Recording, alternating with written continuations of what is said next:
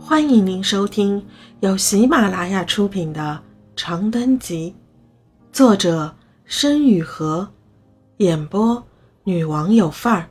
欢迎订阅。落锤二，北风吹红了诗航的眼睛，他忽然哭了。我想要什么？我什么都不要，我要你别扔下我一个人。你做得到吗？你身边有那么些好哥哥好姐姐，我算什么？我我讨厌你。东子率先反应过来，胳膊一拐，伸手一扯，就把诗航从施诺然身边拽开几步。他一面笨拙地捏着诗航的肩膀，一面给施诺然不停使眼色。可惜他的目光根本不在他身上。你，你说什么？他愣在原地，缓缓开口。北风一视同仁地卷起诗航的呜咽和人群的嘈杂，将一切不甘和不幸送至地平线的远端。施诺然怔怔地看着诗航，忽然觉得这张和自己骨血相连的面孔是如此陌生。他怎么会这么想呢？是自己这些年来做错了吗？三个人正僵持着，尖锐的手机铃声划破空气。接个电话。施诺然朝东子短暂示意，背过身走远两步，未知来电。喂。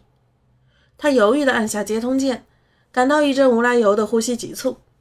良久，听筒里响起沙哑的声音，只三个字，就将施诺然单薄的血肉和魂魄齐刷刷地钉在了原地。丫头啊，五年，距离上一次听到这个声音，已经过去整整五年了。时间的车轮滚滚向前，留下的都是崎岖烂泥，可这烂泥里埋着一个人的归处，车辙里藏着一个人的痛喊。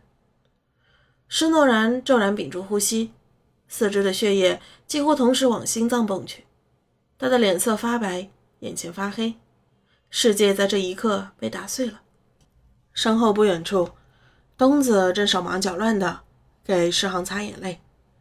门诊保安朝人群不断挥舞着喇叭，贴着退热贴的孩子全在母亲的怀里酣睡，一切都与他无关，一切都与他有关。一只骨瘦嶙峋的喜鹊尖声嘶叫着，从施诺然的鬓边飞过。他回过神来，轻轻眨眼，对着虚空喊出了那一声冰冷的。娘，听筒里传来一阵格外刺耳的细碎。过了不知道多久，宋小芳哽咽的声音重新响起：“诺丫头，是俺的诺丫头不？”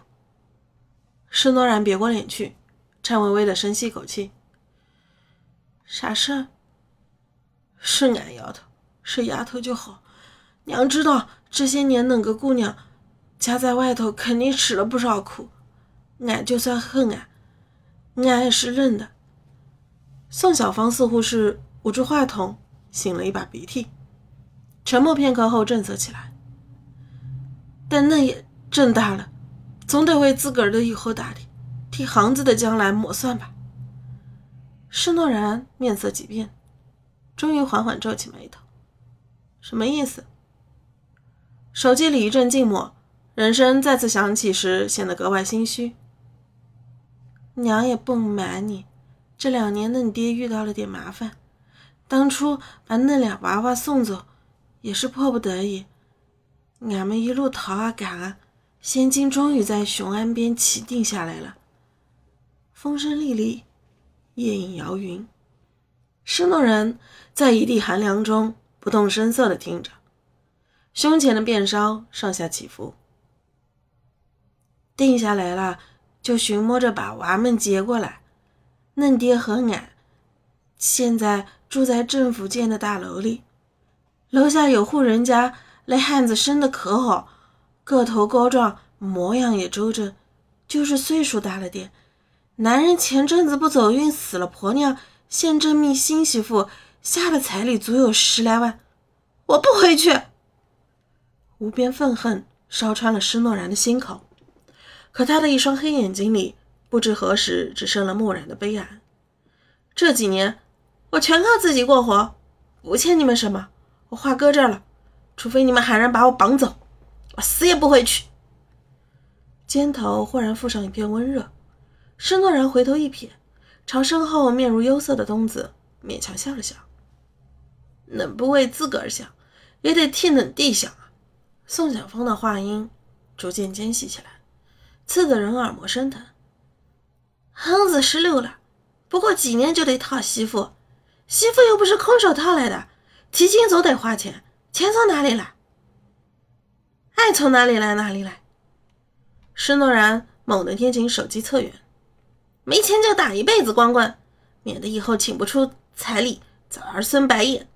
你要是敢琢磨着卖了女娃娶媳妇，下辈子再说。他没等宋晓峰再开口，一甩手便挂了电话。风起云涌，红太阳倦倦地挂在高天上，抬起头可以是很久以前，也可以是很久以后。施诺然眯着眼睛，深吸几口气，转过身，把头靠在东子胸前。把文杯带了吗？他轻声道。这儿呢。东子忙从塑料袋里掏出一只红色寿杯，坑坑洼洼的杯盖上整齐地掉了一圈漆皮，在阳光下闪闪发亮。施诺然嗯了一声，倦鸟似的在他身上静了片刻，而后接过杯子，朝前跨过两步。诗航正蹲在门口的一串垃圾桶旁边，抱着膝盖埋着头，用一只毛茸茸、圆溜溜的脑袋对着来人。施诺然在他的面前两步的距离蹲下，吱呀呀地拧开保温杯早就不出水的内盖，低头用干裂的嘴唇轻触水面。不烫了，喝点。他把水杯递给弟弟。听众朋友，本集已播讲完毕，请订阅专辑，下集精彩继续。